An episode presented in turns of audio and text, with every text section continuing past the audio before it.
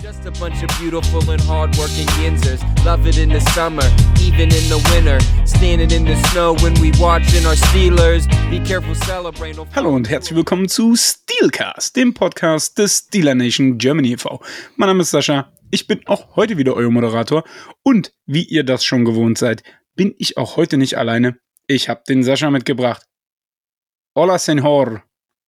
Hallo Sascha. Warum flüsterst du? Auch nur so. Nee, ich bin ein bisschen krankheitlich angeschlagen, aber ähm, das soll mich jetzt nicht hier hindern, meine Meinung hier kundzutun. Okay, wenn es nicht mehr geht, sag einfach Bescheid, dann mache ich Bescheid. alleine weiter. Alles super. Ähm, dann äh, dir noch einen schönen Abend, Nachmittag, morgen, je nachdem, wann die Zuschauer uns hören oder Zuhörer uns hören vielmehr. Ähm, ja, es ist einiges passiert. Und ähm, dadurch, dass wir euch keinen Gast vorstellen, wisst ihr, entweder haben wir keinen Gast gefunden oder es ist Bye Week und leider ist Bye Week. Das heißt, am Sonntag gibt es keinen Steelers Football. Vielleicht für den ein oder anderen Kardiologen auch gar nicht so schlecht, weil dann hat er weniger zu tun. Was soll ich denn da machen am Sonntag?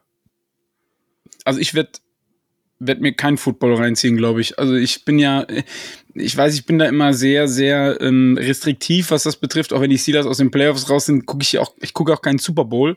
Wobei ich vielleicht dieses Jahr da mal, ähm, oder nächstes Jahr vielmehr, da mal eine Ausnahme machen werde. Wobei, nee, ich mache ja keine Aussage, weil, äh, Ausnahme, weil die Steelers stehen ja im. Ey, da kommen wir vielleicht dann in Woche 17 zu. Ähm, ähm, aber ihr habt es richtig erraten, es ist Bye Week. Die Steelers spielen dieses Wochenende leider nicht. Das heißt also, wir werden heute ähm, das Spiel nachbereiten, was wir am Sonntag alle erleben durften. Ja, ja, man müsste sage jetzt in dieser erleben. Folge eben drei Stunden Sascha und Sascha ertragen. Ja, blöd. Wirklich blöd. ähm, und wir haben vielleicht noch die ein oder andere News. Da ist ja auch ein bisschen was Spannendes passiert. Aber kommen wir doch vielleicht erstmal zu diesem Spiel.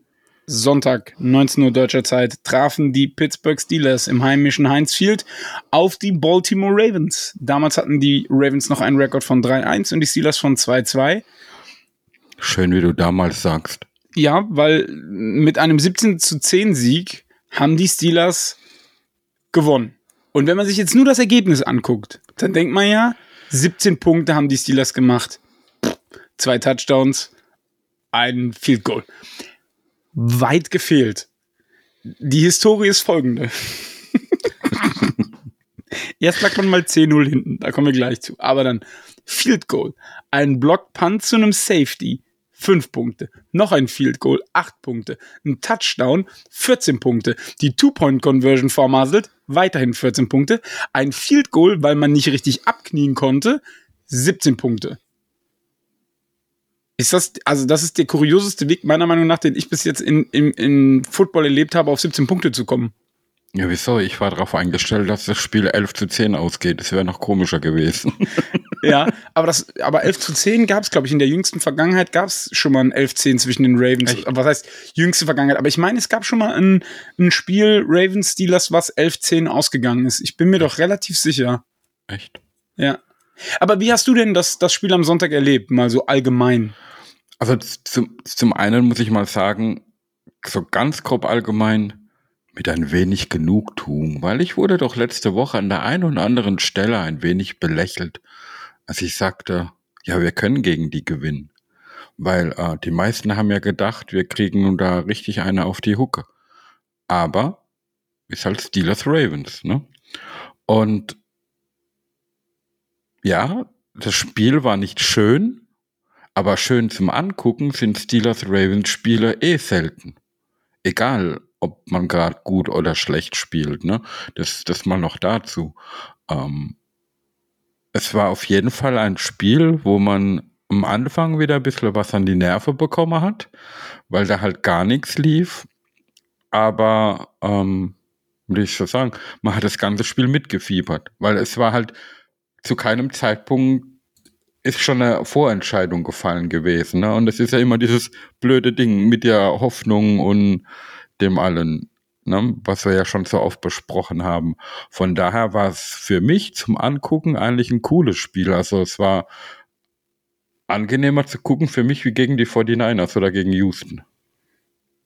Ja, weil man halt gewonnen, also weil, Ja, weil man, zu jeder ja Zeit in Zeit Schlagdistanz zurück. war. Ne? Ne? Ja, man war aber in Schlagdistanz, genau. Genau.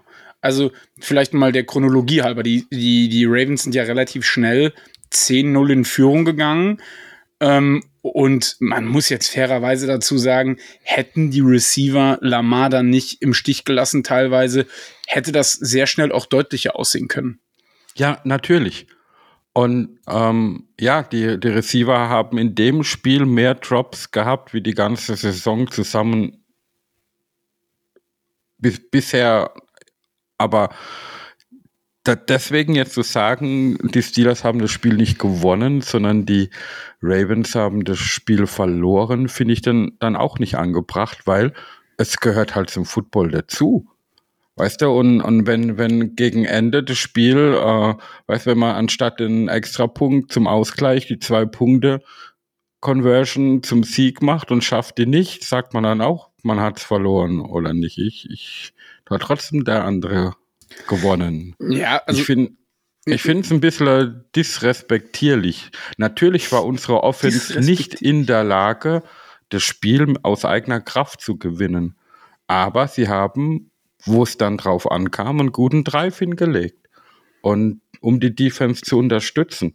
Und ich würde dir, ich würde dir prinzipiell recht geben. Also, ja, Aber? nee, ich sehe es anders. Ich sehe es ehrlich anders. Wenn Aguilar das Ding fängt, dann ist der frei zum Touchdown. Also, das ist halt, das war ja, also das war ja Slapstick ohne ja, Ende. ich glaube, es waren mindestens drei Touchdowns, die gedroppt So. wurden. Und, und da ist halt dann auch, da muss ich halt auch sagen, ähm, da ist dann, wenn du so Chancen nicht machst und das Spiel nicht irgendwie 24-3 oder so führst, ja, dann holt dich das vielleicht irgendwann ein und dann sind die Steelers irgendwann auch in Schlagdistanz. Ja, aber ich muss doch sagen, äh, und ich nehme der Defense nicht ihren Credit. Ich will der Defense auch nicht ihren Credit geben, weil zum Schluss haben sie Fehler kreiert, Fehler ausgenutzt und ähm, die Ravens und vor allen Dingen auch Lamar ähm, gut in Schach gehalten. Das muss man sagen. Aber ich würde prinzipiell dem Tenor recht geben, dass die Ravens das Ding eher verloren haben, als wir gewonnen. Wir haben es gewonnen, ja. Und als es drauf ankam, hat die Steelers Offense auch einen Drive zusammengebaut, zu dem wir gleich dann auch noch mal kommen, weil wir werden das gleich noch mal ein bisschen entzerren. Wir haben ja heute ein bisschen mehr Zeit ähm, und um auf einzelne Sachen so ein bisschen näher einzugehen. Aber bei einem lupenreinen Drop von Aguilar, da hat die Defense, da war der Defender ja schon geschlagen. Also der, ich weiß nicht, Wallace, glaube ich, der ist ja in letzter Zeit immer derjenige, der sich burnen lässt, äh, ähm, glaube ich, war vier Yards oder fünf Yards dahinter. Aguilar hätte Ja. nur zupacken müssen, ne, Ja. bei diesem Back-Shoulder-Throw. Also, Aber für die Dummheit der anderen kann man doch nichts, um es mal so auszudrücken. ja, da, das sagt ja auch keiner. Es sagt ja keiner, dass, dass, dass das, ähm, dass die Steelers was dafür können.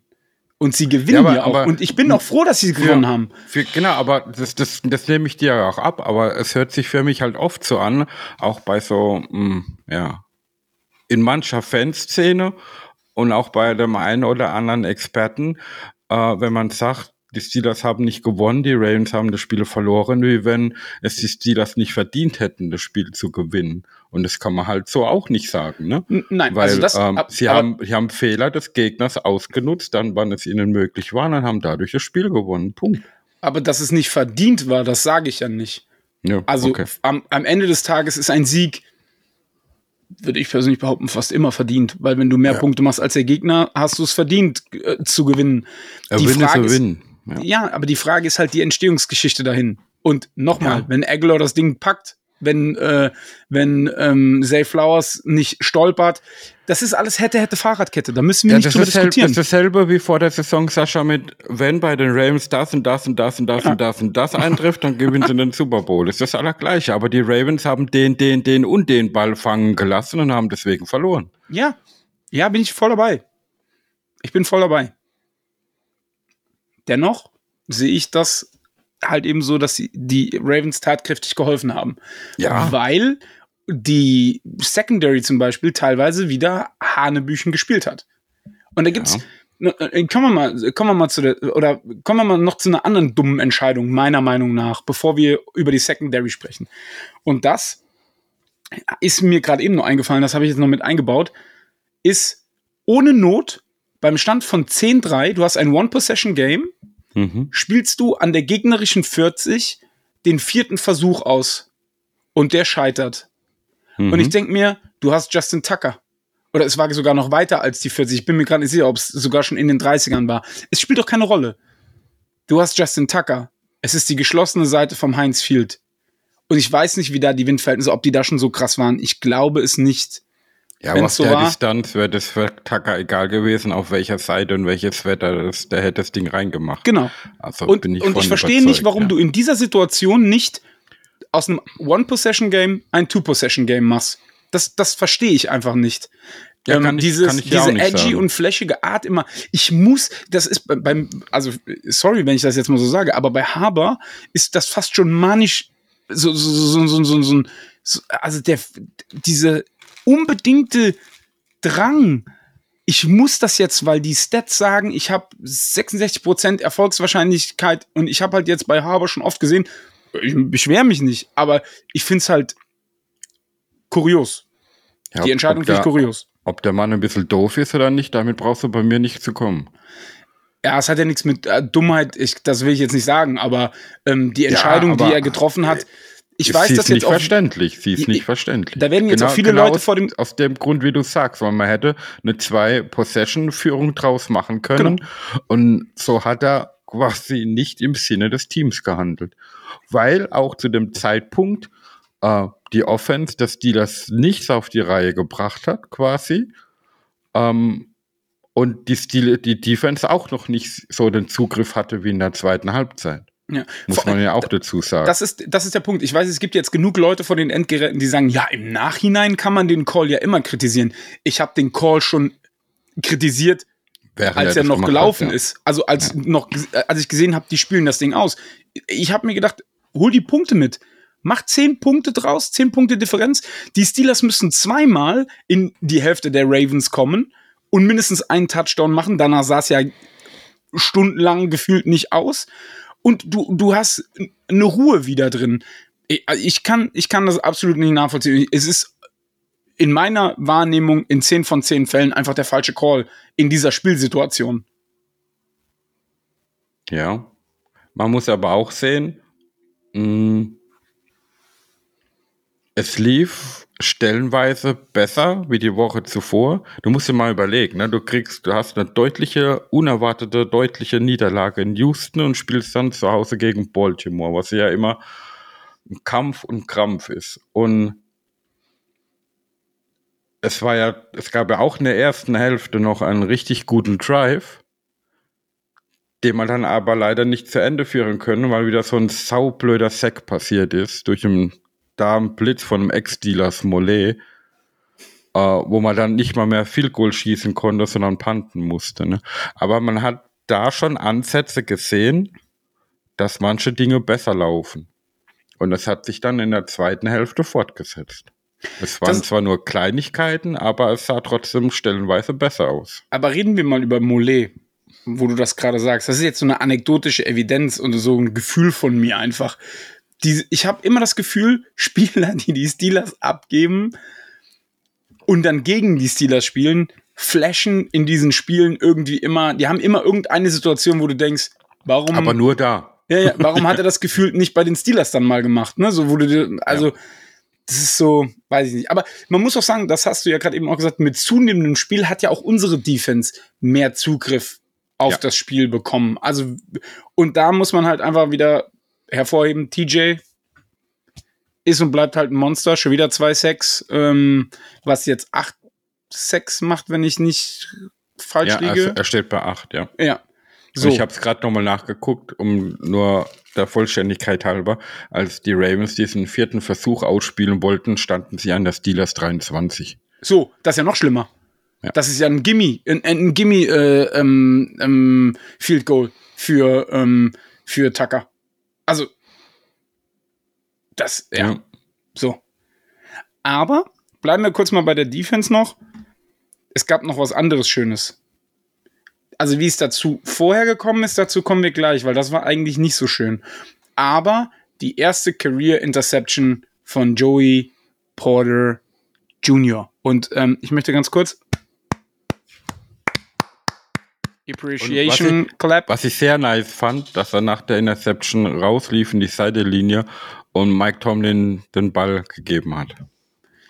Und man muss auch einfach jetzt sagen, wenn er sich nicht mit zunehmender Snap-Anzahl, weil die ist ja jetzt auch in dem Spiel gegen die Ravens nochmal deutlich höher geworden, Ja. nicht für einen Starting-Job in dieser Steelers-Defense beworben hat, dann weiß ich nicht, wann du es machen willst. Ja, das, das Problem ist halt, was wir halt sehen, wir sehen zwei Starting Cornerbacks, die beide nicht performen. Und da finde ich persönlich Peterson sogar noch schlechter wie Wallace, weil Peterson stellt sich auch hin und sieht es gar nicht ein, dass er schlecht spielt.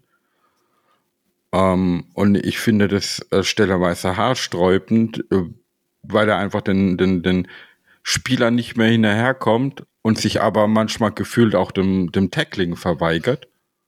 Das, das sieht man bei Wallace zumindest nicht. Wallace wird halt oft geschlagen, weil er auch seine physischen Limits hat. Aber bei ihm hat man wenigstens das Gefühl, er gibt sich Mühe und das habe ich bei Peterson manchmal nicht. Ne? Wenn man diese Situation hat und dann diesen jungen Kerl hinten dran, der ja auch spielen möchte, dann versteht man das halt nicht. Ich, ich verstehe es auch nicht. Ne? Ähm, wahrscheinlich will man ihn davor schützen, zu schnell zu viele Fehler zu machen. Mag sein, aber was hat man zu verlieren in der aktuellen Situation, was die Position betrifft? Ne?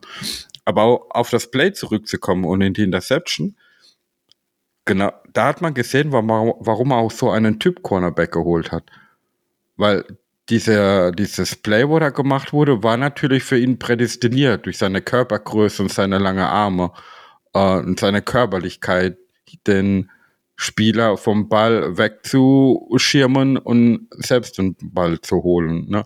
Genau aus solchen Gründen wollte man so einen Typ von Corner ja auch haben, unter anderem natürlich. Ne? Und zwar sehr schön gespielt von ihm, kann man nichts sagen. Man wird auf jeden Fall auch noch einen zweiten Corner brauchen, aber dazu kommen wir später in der Saison von diesem Ja. Typ. Ähm, ich würde aber gerne kurz noch was zu Peterson sagen. Ähm, ich gebe dir vollkommen recht. Und was bei Peterson erschwerend noch hinzukommt, meiner Meinung nach, ist, du siehst vier Wochen lang nicht gut aus. Und kurz vor Woche fünf und versteht mich jetzt nicht falsch, Trash Talking, Smash Mouth Football, alles gut, wenn du deine Leistung bringst. Aber so einen abfälligen Kommentar über Flowers zu bringen, so nach dem Motto, wir haben unsere Augen auf diesem kleinen Munchkin, ich weiß jetzt nicht genau, wie immer Munchkin, Munchkin sind glaube ich so, so, äh, keine Ahnung, ich, ich weiß es nicht. Aber ich denke mir so, Ist aber schon disrespektierlich. so, ja. und ich denke mir, sei doch einfach still. Sei doch einfach still, hör doch auf, sowas zu sagen. Wenn du jede Woche auf deinem Platz den Wide Receiver schlägst, okay, dann mach halt von mir aus den Mund auf. Aber mach es nicht, wenn du jede Woche von Woche zu Woche gefühlt schlechter aussiehst. ja. Und dann hält man besser den Mund. Weil dann ist es nämlich besser, wenn man den Mund hält, unterm Radar fliegt und erstmal guckt, dass man seine Leistung wieder auf die Kette kriegt und sich nicht damit äh, brüstet oder irgendwelche Sprüche ablässt. Ich mag, ich mag das auch gar nicht. Also ich liebe Trash Talk vorm Spiel. Von mir aus auch direkt vorm Spiel, so wie es zum Beispiel Joey Porter Senior oft gemacht hat, dass er an die Mittellinie gegangen ist und die Gegner provoziert hat. Sowas mag ich. Aber wenn man in der Woche vorm Spiel in Zeitungen etc. solche Sprüche loslässt und ich würde mal sagen, man könnte es so übersetzen, wie wenn er ihn halt Knirps oder so Genau, weil er auch klein genannt ist. hat. Er ist ja ziemlich klein von der Genau. Körperstatur her, ne? So, dann muss man aber hinterher dann auch sagen, vielleicht hat es dem jungen Mann, ist es dem doch in den Kopf gegangen, dass er sich beweisen wollte und alles extra gut machen wollte und war dadurch nicht gut, weil er hatte elf Targets und fünf Pässe davon nur für 73 Yards und da hat er deutlich bessere Spiele schon gehabt.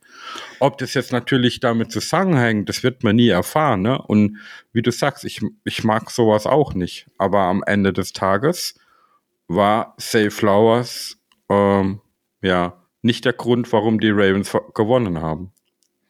Die Ravens haben ja auch nicht gewonnen. Ja, Da eben, ist deswegen. keiner. Ja. Aber, Aber- er hätte ja, er hätte ja, haben wir ja auch in der Pre-Show von unserem Ravens-Kollegen gehört, ähm, man erwartet da auch sehr viel von dem jungen Mann. Ne? ja. Ja. Aber vielleicht reden wir mal über jemand anderen, der nicht nur keine Leistung zeigt, sondern desolate Leistungen zeigt. Und das ist Gunnar Olszewski. Muss ich, muss ich über den ein Wort verlieren? Also, ich meine, ja, er kam nur aufs Feld, muss man ja auch sagen, als Returner, weil sich Calvin Austin zu dem Zeitpunkt im Concussion-Protokoll befand. Ähm, ansonsten wäre er wahrscheinlich nicht aufs Feld gekommen. Aber er hat wieder dann ein extrem unnötiges Fumble beim Kick-Return gehabt und wir haben uns zu dem Zeitpunkt miteinander geschrieben gehabt sogar und genau das gleiche hast du geschrieben, was ich gedacht habe. Das war in dem Moment so ein richtiger Momentum-Killer. Die Steelers waren gerade bei, die Oberhand zu bekommen und dann passiert so ein Scheiß. Was dann natürlich hinterher gekommen ist und so, das, da, darum geht's ja nicht, aber oh, wir haben das schon mal gesagt in dieser Saison und es wird sich nicht ändern. Das ist die gleiche Leier wie bei Matt Canada. Wir wollen diesen Mann nicht mehr im Steelers-Trikot sehen. Punkt. Das wäre nicht schlecht. Ja, da gebe ich dir recht. Also, ne, ich, das ja, hat ja auch ein bisschen was mit Job und Existenz und so zu tun. Normalerweise würde ich mich über sowas nie so äußern. Aber ich finde, erstens ähm, reden wir hier nicht über das Existenzminimum und zweitens, ähm, ich meine. Ja, es ist halt ja auch Job. kein Angriff gegen den, gegen den Menschen. Ja. Ne, der ist vielleicht ein super chlorer Typ und kann gut im Lockerroom, jeder mag ihn, aber die Leistung auf dem Feld rechtfertigt es einfach nicht, dass er Spielzeit bekommt. Und wenn es das nicht rechtfertigt, dann stehen hinten dran fünf andere, die gerne spielen würden und vielleicht dann auch mal das Recht hätten, Leistung zeigen zu dürfen. Ja. Dann wechseln wir mal die Seite des Balles. Können wir ja ganz gut. Nachdem wir über die Defense gesprochen haben, haben wir jetzt über ein Special Teams Dilemma gesprochen. Also reden wir jetzt über die Offense.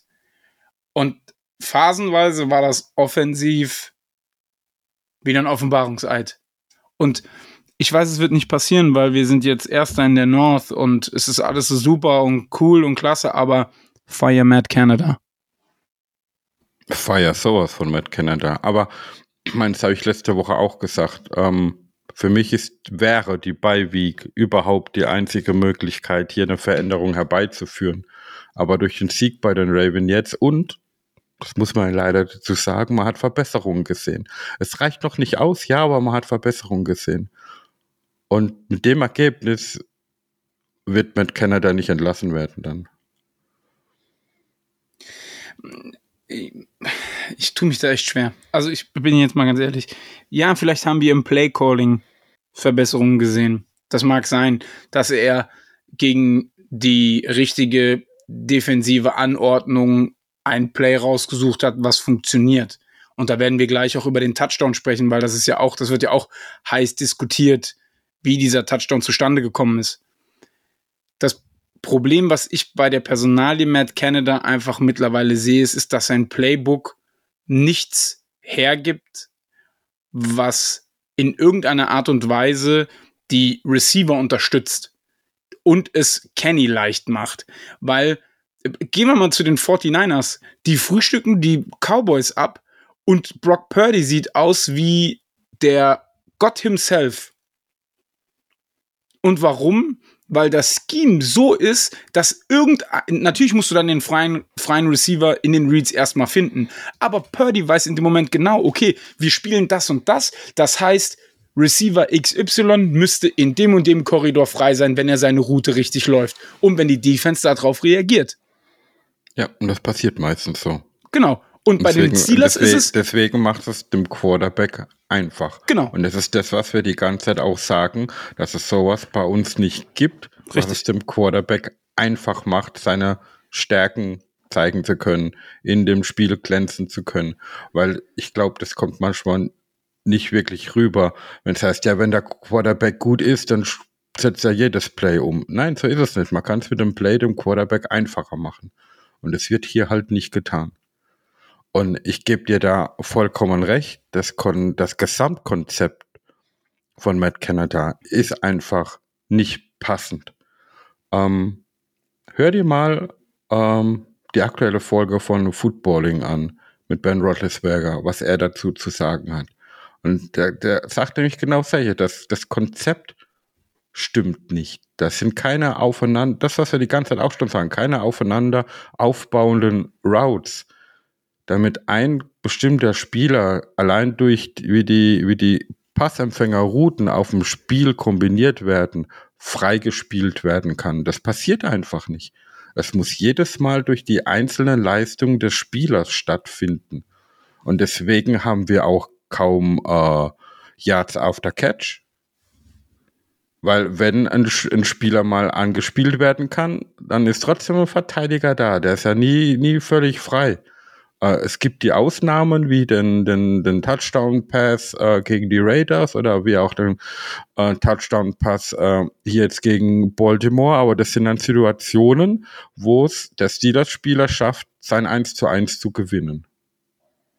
Und dann hast du eine Chance. Aber sich darauf eben zu verlassen, dass du das als Lösungskonzept für deine Offense hast, dass dein Spieler, um erfolgreich in Drive hinzulegen, immer das 1 zu 1 äh, gewinnen muss und dann vor allem fast immer nur über Backshoulder-Pässe nach außen, was von dem prozentualen Erfolg ein, eigentlich ein schlechter Pass ist. Er wird aber sehr gern gespielt.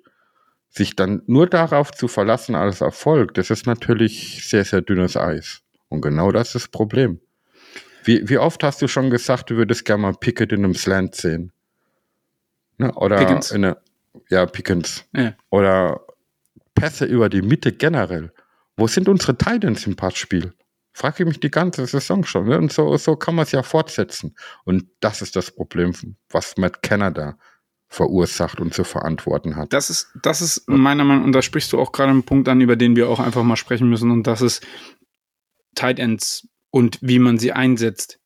Lass Daniel Washington doch sieben, acht Yards machen, sich umdrehen, in Underneath Coverage, also unter seinem Verteidiger quasi bleiben. Und dann ist dieser Typ ein physisches Monster. Da ja. kommt meiner Meinung nach kein Linebacker und schon gar kein Safety oder Cornerback, der ihn dann covern muss, kommt da dran. Es wurde, es wurde in dem Spiel einmal versucht, so eine Curl Route mit Washington zu laufen. Dann hat er nicht gefangen, weil der Verteidiger schon gut eine Sekunde vorher in den reingerammt ist. Ja. Da frage ich mich heute noch, warum das keine Pass Interference war. Und aus diesem Grund hat man es dann sein lassen später. Also das, das, das verstehe ich nicht. Und um, umgekehrt hat man dann Plays gehabt, die mal funktioniert haben und anstatt dann in diese Richtung weiterzugehen, ist man dann wieder zu dem alten Scheiß Inside Run zurückgegangen und hat somit den Drive wieder gekillt. Aber und das, das, sind halt diese Entscheidungen, die ich nicht verstehe. Aber die, die, die Situation, die du gerade ansprichst, war ja auch eher so ein, ein Catch auf Bodyhöhe geworfen. Also das war ja, den hätte Washington, glaube ich, so vor der Brust gefangen. Ich bin mir jetzt gerade nicht mehr sicher. Aber gib Washington doch auch die Möglichkeit, keine Ahnung, wirf in den zweiten Stock. Der Mann ist zwei ja. Hochhäuser groß. Wirf ihn in den zweiten Stock und guck, was passiert. Ich, ich verstehe das. Ich verstehe es einfach nicht. Vor allen Dingen muss eine Defense darauf ja dann auch reagieren. Das ist ja auch das Problem. Mach's einmal, mach's zweimal, es ist erfolgreich, selbst wenn es beim zweiten Mal nicht erfolgreich ist, muss, wenn Washington das dritte Mal auf diese Route geht, ein Defender trotzdem reagieren. Vielleicht sogar zwei, je nachdem, wie es in der Zone, wenn die Zonenverteidigung spielt, wie es dann in der Zone aufgeteilt wird. Und dann werden Räume woanders frei und dann muss Pickens, dann muss Austin, dann muss Robinson nicht immer versuchen, irgendein flashy Ding zu machen oder sonst irgendwas. Das ist genau das Thema, was wir haben. Es passiert einfach zu wenig. Ja. Selbst Spieler, die in dem Play nicht involviert sind, können dir helfen, das Play erfolgreich zu machen. Und nochmal, ich habe keine Ahnung von Football. Zumindest nicht so tief, dass ich sagen könnte, ich will Koordinator in der NFL werden. Aber ich sehe das. Und das haben wir auch schon tausendmal jetzt besprochen. Jeder Mensch sieht das. Jeder weiß, die Steelers spielen das und das. Und auf die einzigen zwei Leute, auf die sie sich im Moment verlassen können, sind gefühlt Warren und Pickens. Ja, ja. Bin, bin, ich, bin ich voll bei dir. Und das, das, das ist ja, das, man, man spielt so 0815 Football in der Hoffnung, ja, unsere Spieler sind gut genug, um, um ihr Duell zu gewinnen, aber es ist halt zu ausrechenbar. Und das sagt mir ja die ganze Saison schon. Genau. Und aber, das, aber das, um mal. Ja. Sorry, das ist aber auch die Schwierigkeit. Ich meine, wir reden ja hier jetzt seit fünf Wochen über ein und dasselbe Problem. Ja. Aber wir müssen es ja besprechen, weil es ändert sich ja nichts. Und das ist das Problem, was ich damit habe. Wenn Ja, ich eine Veränderung sehen würde. Ja, es, es waren ja Veränderungen da in dem Spiel. Es waren, Play, es waren Plays da, die hat man zuvor nicht gesehen. Ähm, und es lief besser. Aber warum bleibt man dann nicht dabei, sondern spielt dann die alte Scheiße plötzlich wieder? Das verstehe ich dann nicht. Vor allen Ja, Dingen, und ich war halt, ich war halt sehr überrascht in dem Spiel, dass man ähm, Kenny so viel hat laufen lassen in den Plays. Da waren viele Running Motion, Rollouts dabei, wo man Anfang der Woche gar nicht wusste, ob er überhaupt laufen kann. Ne? Äh, das hat mich auch ein, ein bisschen überrascht. Und er hat es aber recht gut gemacht dafür. Und ja, es, es, es sind halt Kleinigkeiten. Und man, man, man, sieht auch, dass die Spieler ja wollen. Bei den zwei längeren Plays von, von Warren zum Beispiel, erinnere ich mich sehr gut dran, hat Pickens jedes Mal einen sehr schönen Block geworfen. Wie sich der Kerl selbst gefeiert hat, wenn er einen geilen Block gemacht hat. Das find, fand ich einfach, es war schön anzusehen. Hat, hat mich gefreut. Und, und dann kommt im nächsten Play wieder ein Lauf durch die Mitte für minus eins und dann fragst du dich, ja, für was hast du jetzt vorher den Raumgewinn gemacht, wenn du dich gleich wieder in ein schlechtes Down dann hinterher bringst, wo du keine Lösung für anbieten kannst. Und Ja. das ist das Problem von Matt Canada. aber äh, kommen wir mal zu Pickens nochmal. Also Pickens ist ja im Moment so die Lebensversicherung. Statline Ja. aus dem Spiel, sechs Catches, 130 Yards, ein Touchdown und vor allen Dingen den Go-Ahead-Touchdown. Das Winning-Element zumindest in der Offense. Ja. Und jetzt bin ich gespannt, also jetzt bin ich gespannt, was du sagst, weil da streiten sich ja so ein bisschen die Leute drum. Man, die Leute behaupten ja, das hätte Kenny geaudibled.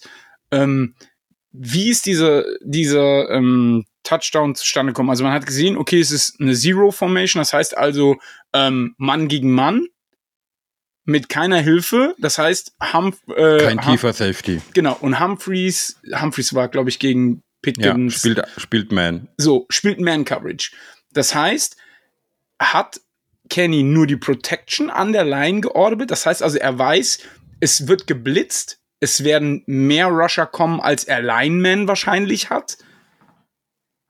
Oder hat er den kompletten Spielzug verändert? Ich bin gespannt, was du dazu sagst. Ich, Also also, ich wir werden es ja nie, äh, wir werden es ja. Ja. nie wirklich erfahren, aber trotzdem ist es Nicht interessant, wirklich, darüber zu aber, sprechen. aber es, es gibt einige Indizien dazu. Und das sind eben die, die zwei Punkte.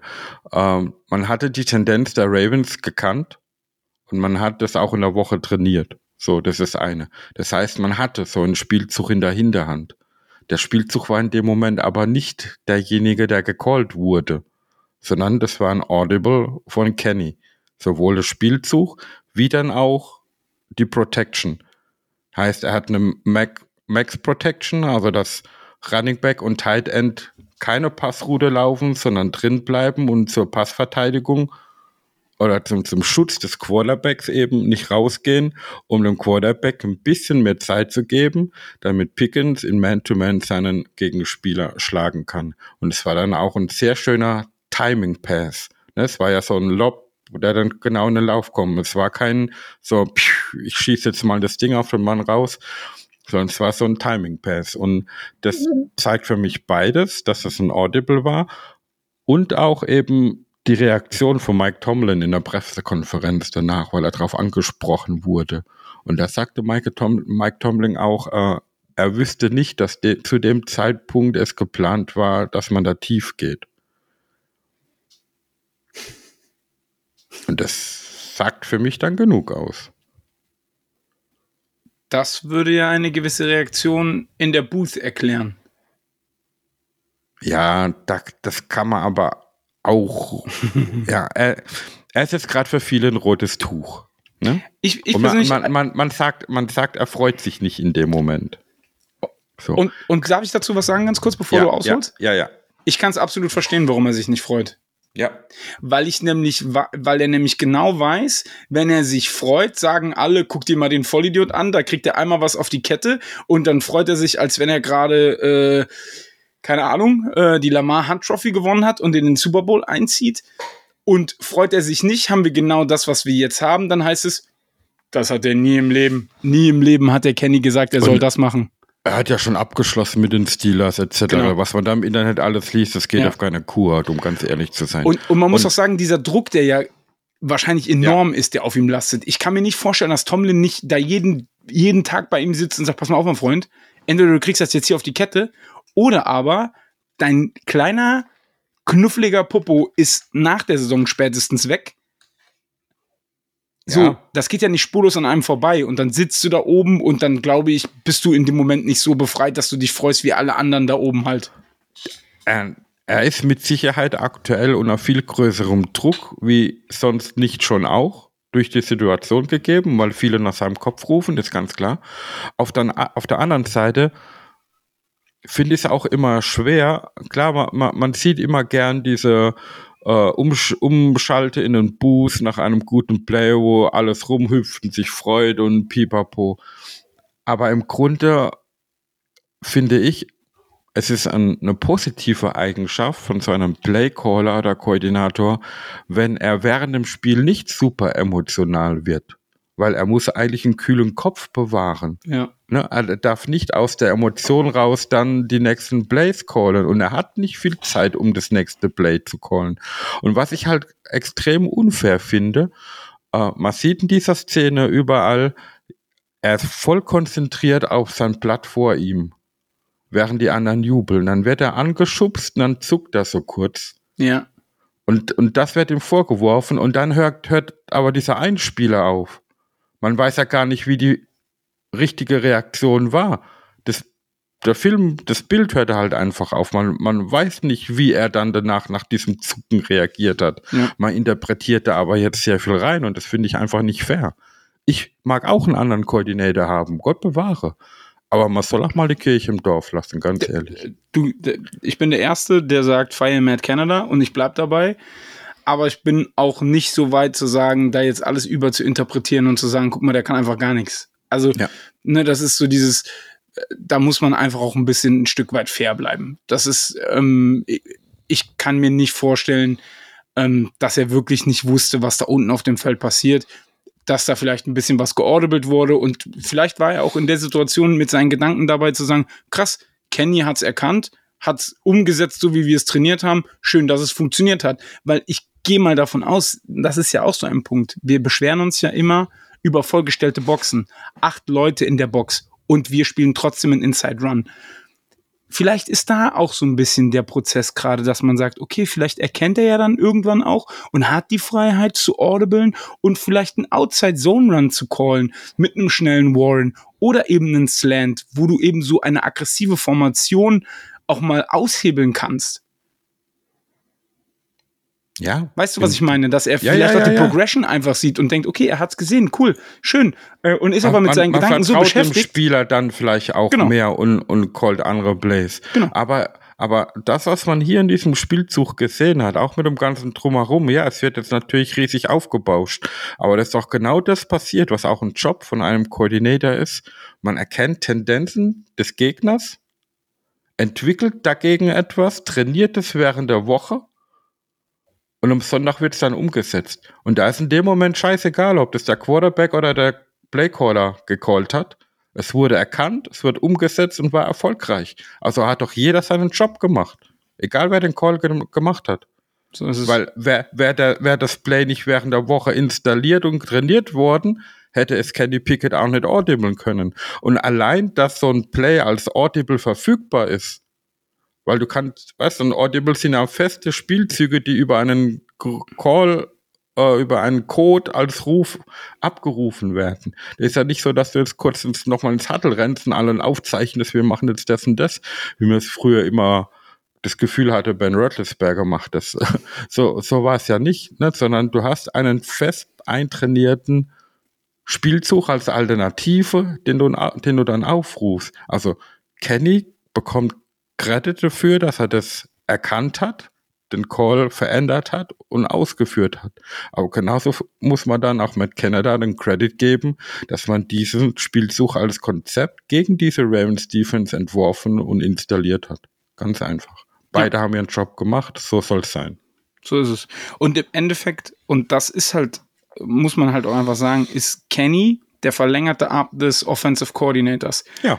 Klar, wenn natürlich, ich sag mal, im Oberarm schon äh, kein Schmackes mehr drin ist, ist für den Unterarm äh, ist schwierig, das umzusetzen, um mal in dieser Metapher zu bleiben. Ich hoffe, ich denke, ihr habt verstanden, wie ich das meine. Ähm, deswegen, also da muss man, glaube ich, wirklich ein bisschen so mal aufs Gaspedal, ach, aufs Gaspedal, auf die Bremse treten und sagen, Wie du hier, sagst, Leute. fair bleiben und Genau. nicht einfach nur in dieser, weil es jetzt gerade auch in ist, in dieser Kerbe ständig reinhauen, Fire mit Kenner. Machen wir auch gern, weil es hat auch Gründe. Aber man muss nicht jeden Punkt übertreiben und so viel rein interpretieren. Und wenn dann halt mal was gut gemacht wird, dann muss man das auch anerkennen, ob man es möchte oder nicht. So ist es. Und wenn was gut gemacht wird, ist ein gutes Stichwort, weil jemand hat seine Sache auch an diesem Sonntag wieder sehr, sehr gut gemacht. Und das war Jalen Warren.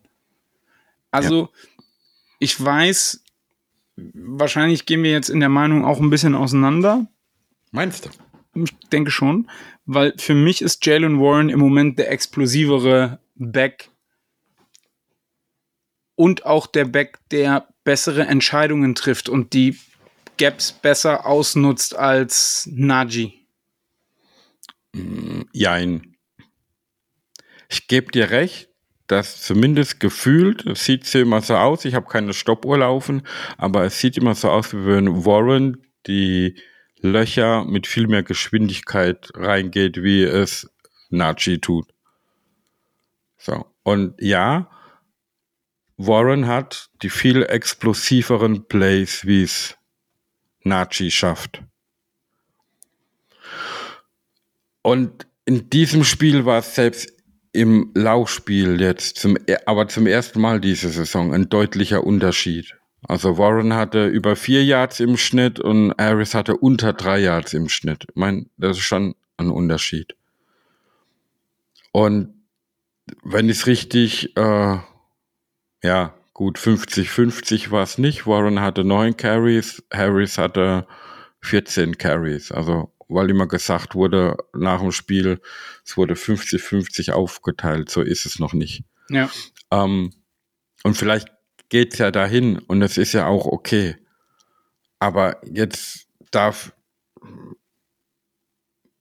da, dazu zu sagen, Harris soll nicht mehr der Starter sein, das finde ich noch zu, zu früh. Ich finde es gut so, wie es ist, dass wir zwei Running Backs haben, die unge ungefähr einen gleichen Anteil am Spiel haben. Sei es jetzt nur durch den Lauf oder auch durch den Pass. ich habe aber auch ähm, nicht gesagt, dass man das auswechseln soll, ne? Also, Nee, nee, nee, nee, nee, nee aber, aber es wird, es wird ja. auch trotzdem vielerorts gerufen. Und ähm, ich bin immer noch davon überzeugt, hätten wir keinen Najee Harris im Spiel, sondern nur einen Jalen Warren, könnte der auch nicht so spielen, wie er es aktuell tut. Einfach meine Meinung. Kann keiner das Gegenteil beweisen und ich kann es auch nicht beweisen, dass es so wäre. ist einfach meine Meinung. Und Okay. das, das, deswegen, ich freue mich für Jalen Brown. Das ist echt ein klorer Typ, dass er gerade diesen, diesen Erfolg auch hat und somit ja seinem Team auch äh, weiterhilft. Und man merkt ihm halt auch an, aber das ist Najee Harris auch, ein ultimativer Teamplayer. Und Ja, aber wenn du- natürlich aber- will Najee Harris auch spielen, aber ich glaube, er ist der, der Letzte, der dann rummeckert, wenn Warren spielt und Erfolg hat, anstatt ihm. Ja, aber ich möchte da noch ein, eine weitere Komponente mit einwerfen. Die Passing Stats. Drei Catches, 39 Yards Warren, ein Catch, drei Yards Harris. Ja, dann muss, muss So, dann hast du aber auch Scrimmage die Yards Situation 79. sehen. Ja. Bitte? Dann musst du aber auch die Situation sehen. Ja, das verstehe ich. Aber du musst halt auch verstehen, wie das aussieht für, für. Statistikfanatiker. Nee, nicht, nein, nein, nein, nein, nein, nein, nein, nein, nein, nein, nein, nein, nein, nein, nein. Stopp, bevor wir uns auf diese Fährte begeben, da sage ich jetzt schon mal direkt was. Also Stats bemühe ich nur dann, wenn ich die Spiele auch gesehen habe. Rein auf Stats bewerte ich keine Spiele. Das macht überhaupt keinen Sinn, meiner Meinung nach. Ja. So, ich muss die Spiele gesehen haben und wenn es nur die, die 40 Minuten Zusammenfassung ist. Weil alle Spiele schaffe ich nicht. Ich schaffe sowieso meistens nur das äh, äh, Raiders-Spiel. Genau, das Steelers-Spiel. Ähm, aber du siehst halt, wenn du das jetzt vergleichst miteinander und wenn du die Eindrücke aus dem Spiel hast, die Speediness, diese Schnelligkeit einfach auch, die nicht, meiner Meinung nach nicht nur gefühlt da ist, weil du kannst sie spüren, du siehst sie auf dem Feld. Ja, das fehlt, das fehlt Harris im Vergleich ja. zu Warren, ja. Genau. Aber, aber weil du das Und Hurdlen kann er ja auch jetzt, das haben wir ja, ja gesehen. weil du jetzt sagst, äh, Warren hat drei für 39, Harris hat einen für drei. Aber du musst ja auch sehen, was war das für ein Pass auf Harris?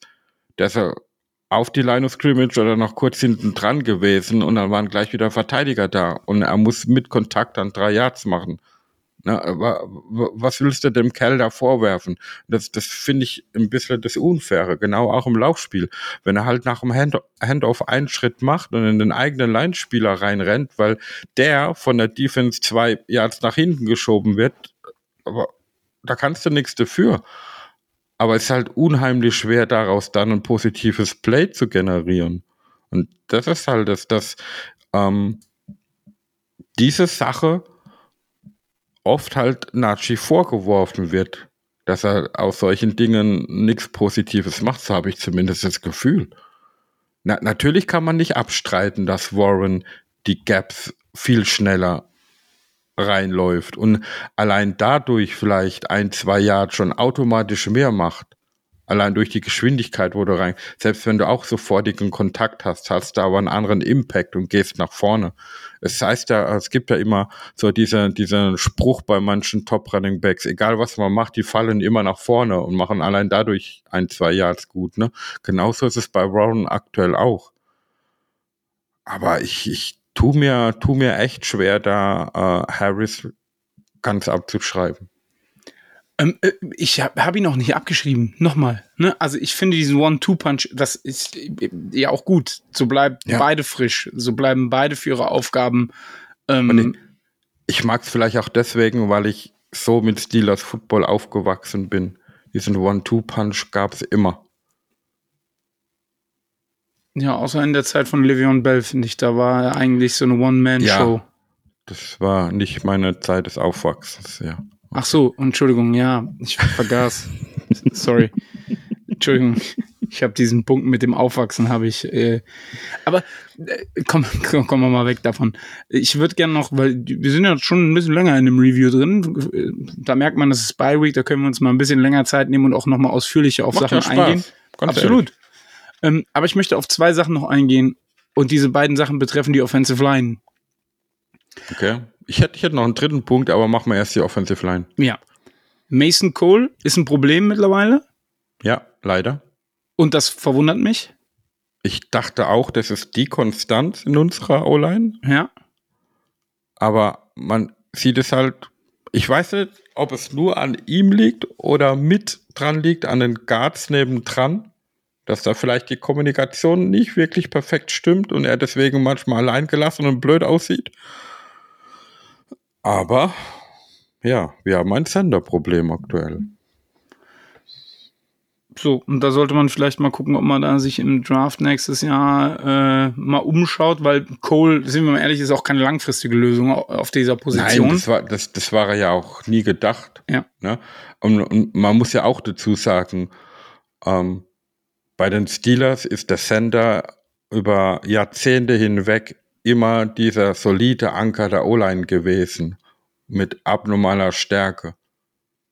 Ne?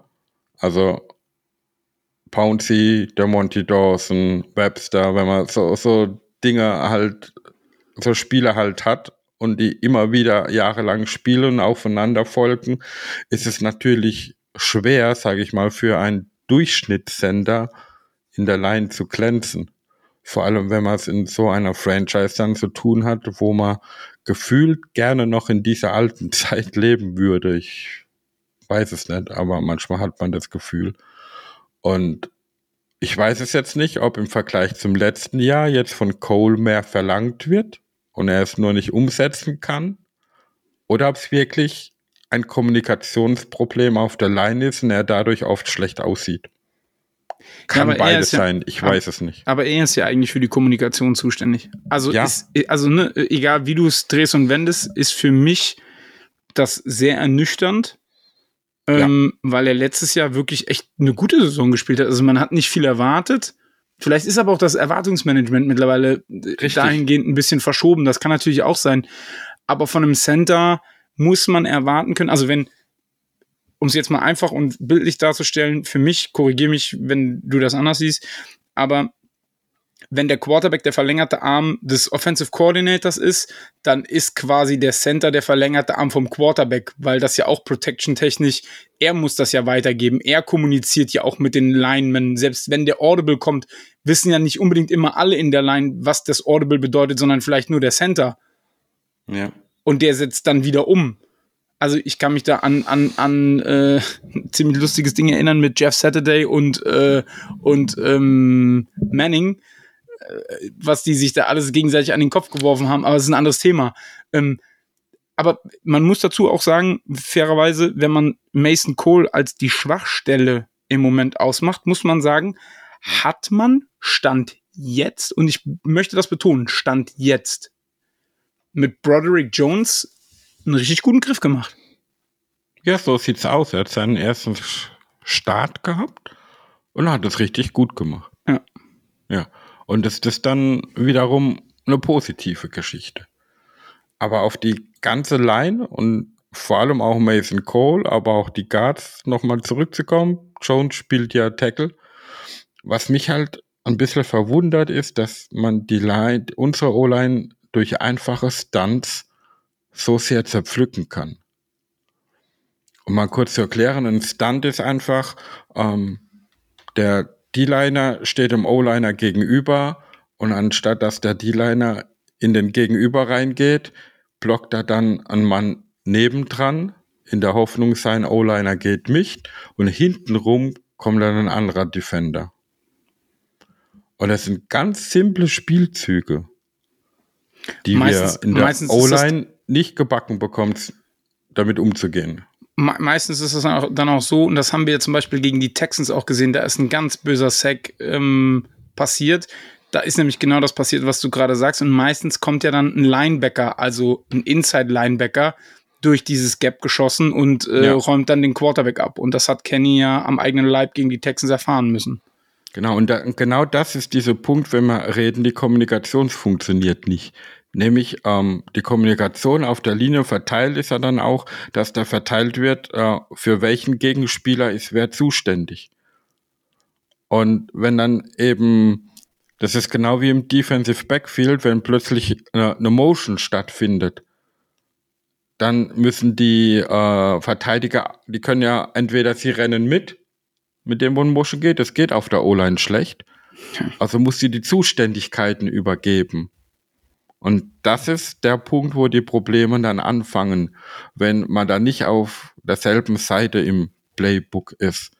Und wenn du halt bei so einem Stunt mit dem Spieler, den du eigentlich als dein Gegenspieler auserkoren hast, dass ich den blocken muss, mitgehst und dadurch aber ein Loch öffne für den Gegner, dann ist es immer ein bisschen gefährlich. Und so bekommen auch, ich sag mal, nicht Top-Defenses es hin, unsere O-Line zu zerpflücken. Und da muss schnellstens auch eine Änderung her. Ja, Und nochmal auf Broderick Jones zurückzukommen. Er hat jetzt ein Spiel gemacht, hat es gut gemacht. Ich hoffe, es bleibt so. Hoffe, ich hoffe, er bestätigt diese Leistung und dann können wir uns über Jahre hinweg über einen guten Left Tackle freuen. Das wäre Ja. natürlich äh, was sehr Positives. Absolut. Du hattest jetzt gerade eben drei Sachen angesprochen. Hast du diese dritte Sache, wollen wir da jetzt noch drüber sprechen oder war das quasi das mit den Stunts zu der Offensive Line, was du Nee, gerade gesagt nee. hast? Und Okay. zwar, ähm, wir hatten ja noch äh, eine andere Art und Weise, wie in dem Spiel gepunktet wurde. Der Block Und das Punt. war halt der geblockte Punt Ja. von Killebrew. Miles Killebrew, ja. Und er ist ja daraus Spezialist und einer der erfolgreichsten in der Liga, was geblockte Punts betrifft. Und ich fand es sehr, sehr, ähm, ja, wie so, soll ich sagen, schön und wertvoll, wie er nach dem Spiel mit der Sache umgegangen ist. Weil äh, er hätte sich hinstellen können und gesagt, ja, ich klopfe mir selbst auf die Schulter. Ich habe da ein geiles Play gemacht. Aber er sagt, er ist Profi, er trainiert ja genau das. Und wenn dann halt der Moment kommt, wo sowas gecallt wird Und er hat dann auch erwähnt, da müssen viele Dinge eintreffen, dass Dennis Smith dieses Play called. Und die sind in dem Moment eingetroffen, dann muss man in dem Moment dann auch abliefern, was man zuvor trainiert hat. Und nichts anderes tut er. Das fand ich dann auch mal geil, ähm, so eine Perspektive dann aufgezeigt zu bekommen. Es werden natürlich in, ähm, ich sag mal, im Training na, es, fängt, es fängt ja schon vorher an. Es fängt ja in der Offseason, wenn die ganzen Plays und alles installiert werden. Hey, was könnte man tun? Äh, was sind die Stärken unserer Spieler etc. Und da werden dann äh, Plays kreiert, die dann irgendwo niedergeschrieben sind. Ob die jemals während der Saison aufgerufen werden, dass dieses Play jetzt ausgeführt wird, das steht ja in den Sternen zu dem Zeitpunkt. Ne? Aber genau das ist der Punkt, was Miles Killipute erklärt hat. Wenn dann der Moment kommt, so ein Play wird aufgerufen, das vielleicht einmal die Saison, dann muss er halt auch abliefern. So und, und das müssen dann alle elf gleichzeitig. Und dann ist der Spielzug erfolgreich. Nicht mehr, nicht weniger. Und das ist aber das Schwere am Football. Ja, definitiv. Aber schließen wir es ab. Wir haben gewonnen. Wir stehen 3-2. Wir führen in der North. Spitzenreiter, Spitzenreiter. Hey. Hey. Und wer bekommt von dir den Gameball? Boah, tue ich mir schwer, ganz ehrlich. Tust du dir um, ähm, fast jede Woche, aber du musst halt eine Entscheidung treffen. Und ja. es ist auch nicht so, als wenn das immer so überraschend käme, so wie Weihnachten. Plötzlich ist der 24.12. Scheiße, ich brauche noch Geschenke. Das ist quasi hier genauso. Deswegen sag nicht, tu ich mir schwer, sondern sag den, den du dir ausgesucht hast. So nicht, mein Gutscher. Ach so, nee, wolltest du einfach nur hervorheben, dass es so viele Gameboards ja. diese Woche geben könnte, oder? Ja, ich, ich würde ich würd gerne einen vergeben, ähm, aufgrund dessen, es war das einzigste Offense-Scoring-Play und ich hoffe, dadurch ist vielleicht auch für manche Situationen äh, mal ein bisschen der Knoten geplatzt, dass man sich mehr zutraut. Aber am Ende des Tages kriegt den Gameball von mir, der für mich aktuell beste Footballspieler in der ganzen Liga. Ist TJ Watt. Und das, ähm, da reduziere ich ihn nicht nur auf seine Stats, die schon gut sind, sondern wenn man ihn in diesen Spielen sieht, auch in den Momenten, wo es nicht so gut läuft, dass er an jedem Spielzug versucht, 110 Prozent zu geben, ja. Okay. Ich gebe den Game Ball an JPJ. Joey Porter Jr. mit seiner ersten Career Interception hat nach diesem absoluten Momentum-Killer von ähm, Olszewski das Momentum wieder zurückgeholt auf die Seite der Steelers und damit äh, können wir auch, glaube ich, jetzt direkt zu den Himbeeren gehen, weil ich bin mir ziemlich sicher, dass die Himbeere eine einfache Sache ist. Ja. Und das versaut mir die ganze Saison, weil ich ach, eigentlich dachte, es gibt 17 Spiele lang die Himbeere für Matt Canada. Aber dieser Kelch geht diesmal an Matt Canada vorüber ja. und geht eindeutig wieder an Gunner. Ja, definitiv bin ich dabei. Dann In so Situationen muss ich als Returner den Ball mit beiden Händen festheben. Punkt. Ja, dann kommen wir zum Injury Report. Auf Injured Reserve immer noch Defensive Tackle Cam Hayward mit einem Groin, Wide Receiver Deontay Johnson Hamstring. Wobei man da sagen muss, sieht es ganz gut aus, dass er gegen die Rams nach der Bye wieder da sein könnte. Running Back Anthony McFarland ist auch immer noch auf Injured Reserve. Dann kommen wir zu den Leuten, die immer noch verletzt sind, aber nicht auf Injured Reserve, von wo man auch davon ausgehen kann, dass die wahrscheinlich nach der Bye Week wieder da sind. Und das ist Pat Fryermuth, der Tight End, der hat einen Hamstring immer noch. Left Tackle Dan Moore, Knie. Und da bin ich wirklich gespannt, wie sie damit umgehen werden. Weil normalerweise ist es ja der Steelers Way, dass ein Spieler durch Verletzung nicht seine Starting-Rolle verliert. Na, da hat Tomlin in den letzten ein, zwei Jahren aber schon andere Entscheidungen getroffen. Obwohl ja. ich dir recht geben muss, ja. Ja. Und dann ist noch Defensive End der Marvin Leal immer noch im Concussion-Protokoll. Aber da wird die Woche wahrscheinlich jetzt helfen, dass ja. er da äh, auch wieder rauskommt. Dann Aftergame bzw. Ingame Austin hatten wir gerade eben schon angesprochen, wurde ja wieder geklärt. Der war im Concussion-Protokoll, hat aber keine Concussion.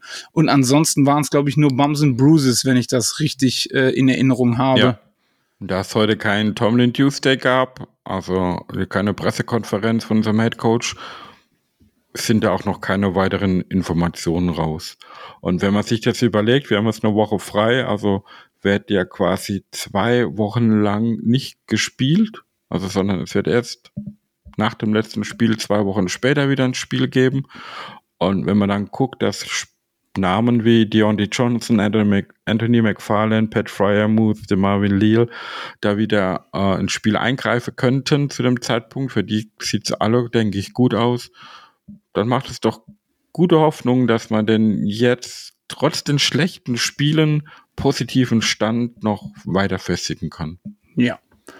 Wobei man dazu sagen muss, die Rams sind keine Laufkundschaft, so wie wir das vielleicht am Anfang gedacht haben. Nein. Das wird spannend dann nächste Woche in der Preview. Aber danach hat man drei Heimspiele, ne?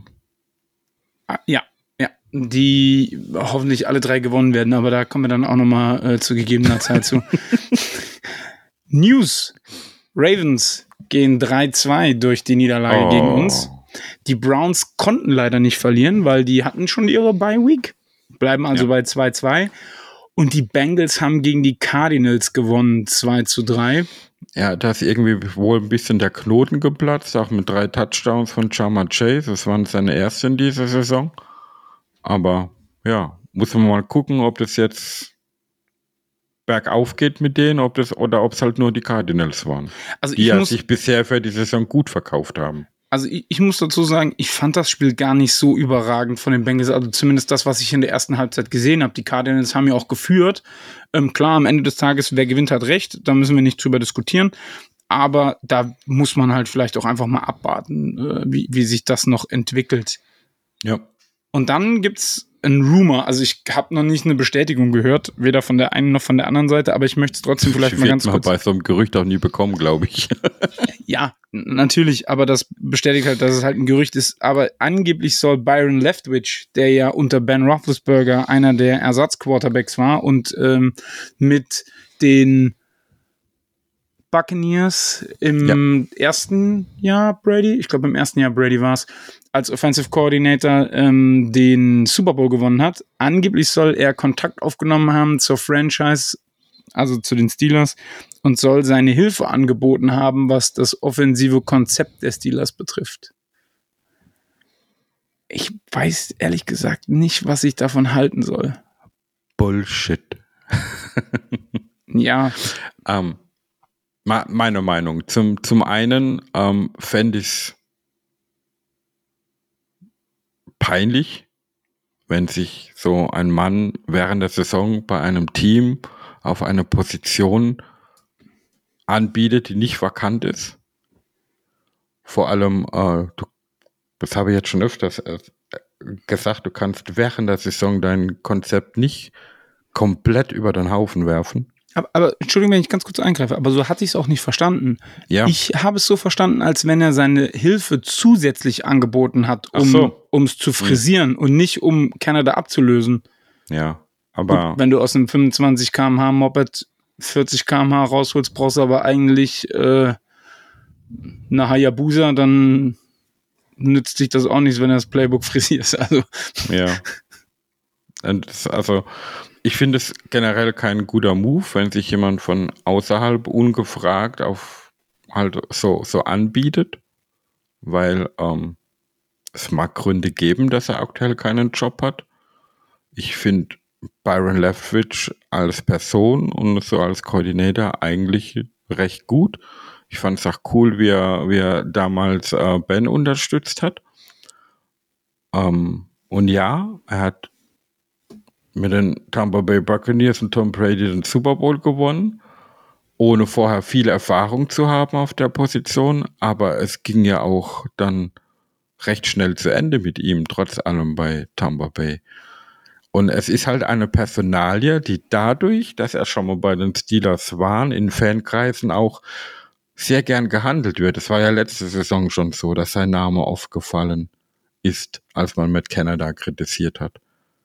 Ne? Ähm, der ist ja da schon eine Weile im Spiel. Deswegen weiß ich nicht, ob das wirklich so passiert ist oder äh, wirklich nur irgendwo aufgesetztes Gerücht ist. Die, die Frage, die man sich halt auch vielleicht stellen muss, ist, wie hoch war tatsächlich sein Input bei den Buccaneers? Weil Ja. wenn man sich jetzt gerade anguckt, wie ein gewisser dunkler Lord in einer dunklen Stadt wie Boston untergeht, dann muss man halt auch die Frage, da muss auch die Frage gestattet sein, wie hoch war der Leftwich Impact in Tampa Bay mit Brady under Center? Ja. So, aber auch das sind Sachen, die, da sollen sich andere Leute drum kümmern. Wir haben genug vor unserer eigenen Haustür zu kehren. Aber ich habe nichts mehr. Wir sind fertig für heute. Und Ja. das war der 99. Podcast. Das heißt also, nächste Woche feiern wir die 100. Folge. Und ich bin wirklich Jo. gespannt, was wir uns einfallen lassen. Vielleicht geht da ja noch was. Schauen wir mal. Vielleicht äh, haben wir noch eine Überraschung parat. Gucken wir einfach mal. Aber ich würde sagen, wir verweisen an dieser Stelle mal wieder auf unsere Instagram-Präsenz. Steelcast-SNG. SNG-EV E ist der Instagram-Account vom EV eben. Twitter, Facebook, YouTube, Twitch, überall zu finden. pittsburghsteelers.de. Da gibt es wie immer Berichte, die man lesen kann. Da wird jetzt auch in der Bye-Week einiges kommen. Und ähm, Sascha, möchtest du noch was sagen? Nein, ich werde jetzt mal ein footballfreies Wochenende genießen. Mal gucken, was die anderen so machen. Und dann freue ich mich, wenn man nach der Bye Week vielleicht endlich mal angreift. Wie gesagt, du, ähm, man, man, man fährt erst nach Los Angeles zu den Rams. Dann kommen drei Heimspiele in Folge. Und so manch einer, habe ich gehört, geht auf große Reise. Ja, Freue ich mich drauf. Ich mich auch. Und vielleicht gibt es ja dann noch einen Podcast aus Amerika. Müssen wir mal gucken. Also, wir schließen diesen Podcast wie alle 98 Podcasts vorher auch. Und zwar mit Here We Go. winner, Super Bowl repeat. Yeah, the city of schools, a city with class. Long before I found trees, we were making our glass. Don't mess with us, so curtain. Put your flat on your back. You can visit other cities, but none will surpass.